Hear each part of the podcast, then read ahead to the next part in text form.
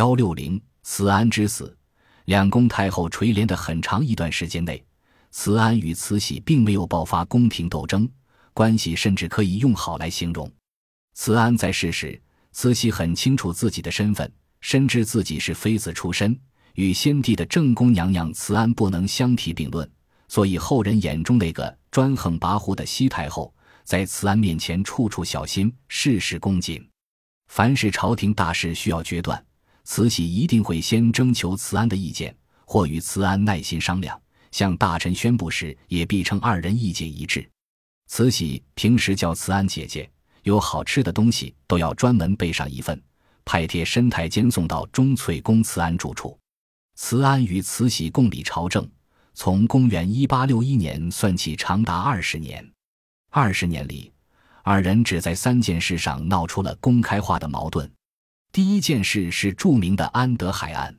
公元一八六九年八月。慈禧宠爱的太监安德海在山东济南被巡抚丁宝桢以脚趾出都招摇山货为由处死。这份杀安德海的上谕由慈安决定发布。安德海的得宠不是偶然，在两宫垂帘的制度安排下，两宫太后要与臣子沟通，碍于男女大防，只能依靠太监内侍从中传话，无形之中提升了太监的地位。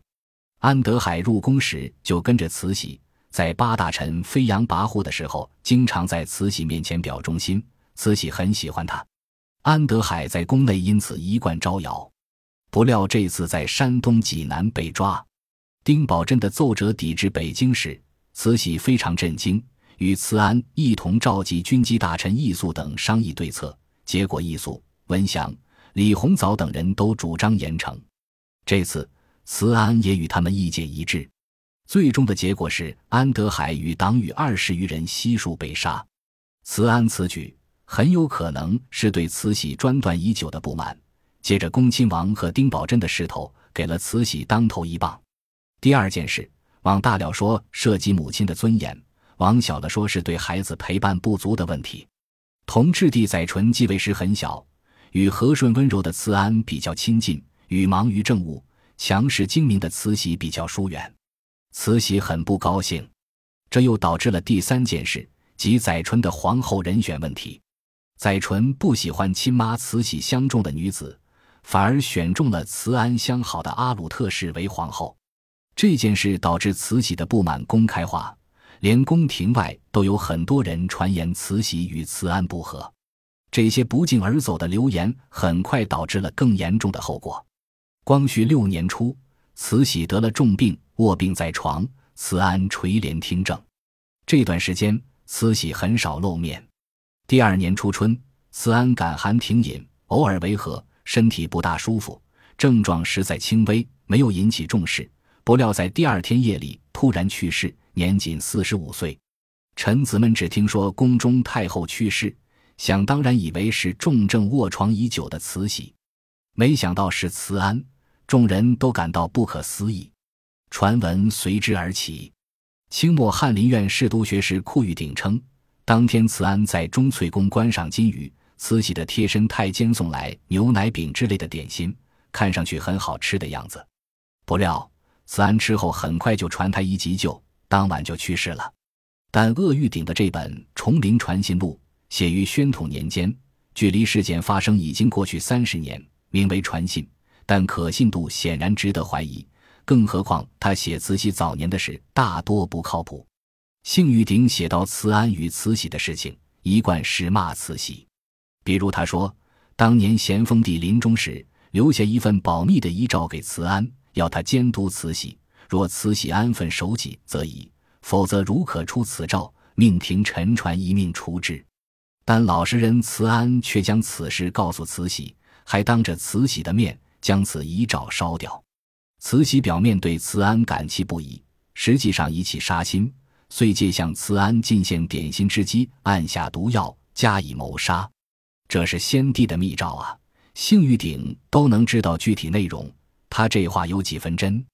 要知道，慈安去世时，幸玉鼎连举人都没考中，省城都没去过几回，他上哪儿打听宫城中的密史？慈安由生病到病亡前后不到两天。慈禧在这一天则非常忙。据翁同苏日记载，慈安死于晚八时，半夜翁同苏就接到了入宫的通知。子初，忽闻忽门，苏拉里明主王定祥送信，文云东胜上宾，即起检点衣服，查阅旧案，仓促中悲于惊病。子时初，即晚上十一点左右，可见翁同袜在出事后三小时之内就从官方渠道得知了慈安的死讯，匆忙进宫。进宫后，翁同苏发现葛书臣陆续到来，出了这么大事情，算上抢救、商量对策、整理仪容、向各部官员通报、送信人员路上耽误的时间，林林总总三小时内完成。可以说，慈禧基本没有拖延。她的态度也比较透明，直接向臣子公开，基本上没有隐瞒的意图。天明以后，各位守在宫中的大臣接到慈禧旨意，进入慈安的寝宫钟粹宫。慈禧令太监摘去慈安的面歌，令大臣们瞻仰慈安的仪容。如果真是毒发身亡，大概率是七窍出血。慈禧是不会这么自信的将慈安面容展示给众人的。有清史学者认为。慈安是正常死亡，类似心血管病症。此前也有过神志不清、牙紧的症状，这次很快发展为大小便失禁，接着六脉僵脱，药汤都灌不下去，两个小时后很快去世。太医庄守和留下了全套的脉案、处方，看上去是非常完整的证据链，一切都指向了病逝。朝廷很快公布了慈安的遗告，一般认为他发病突然。这份遗嘱是慈禧或大臣代拟的，在这份遗嘱中，除了追忆慈安陪同咸丰、同治两位皇帝的旧时光，还记载了清廷官方对慈安之死的第一时间表述。虽当时是多奸，心消勤政，然风体气素称强健，或即刻想侠陵，得资颐养。本月初九日，偶染微病，皇帝是要问安，其语素全。不易初十日，病势陡重。言至虚实，神思渐散，遂至弥留。清廷官方当然不可能支持毒杀说，这份表述和翁同苏的记载一致，并故，如果相信官方的论断，以此回溯，可以看到慈安这段时间确实压力很大，容易诱发心脑血管急性病发。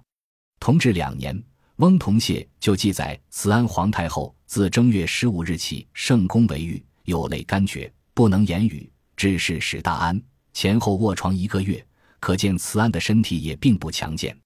到了此时，又是慈禧生了重病，此前垂帘听政的负担全部压到性情温和的慈安身上，事无巨细都要由他决定，显然压力陡增。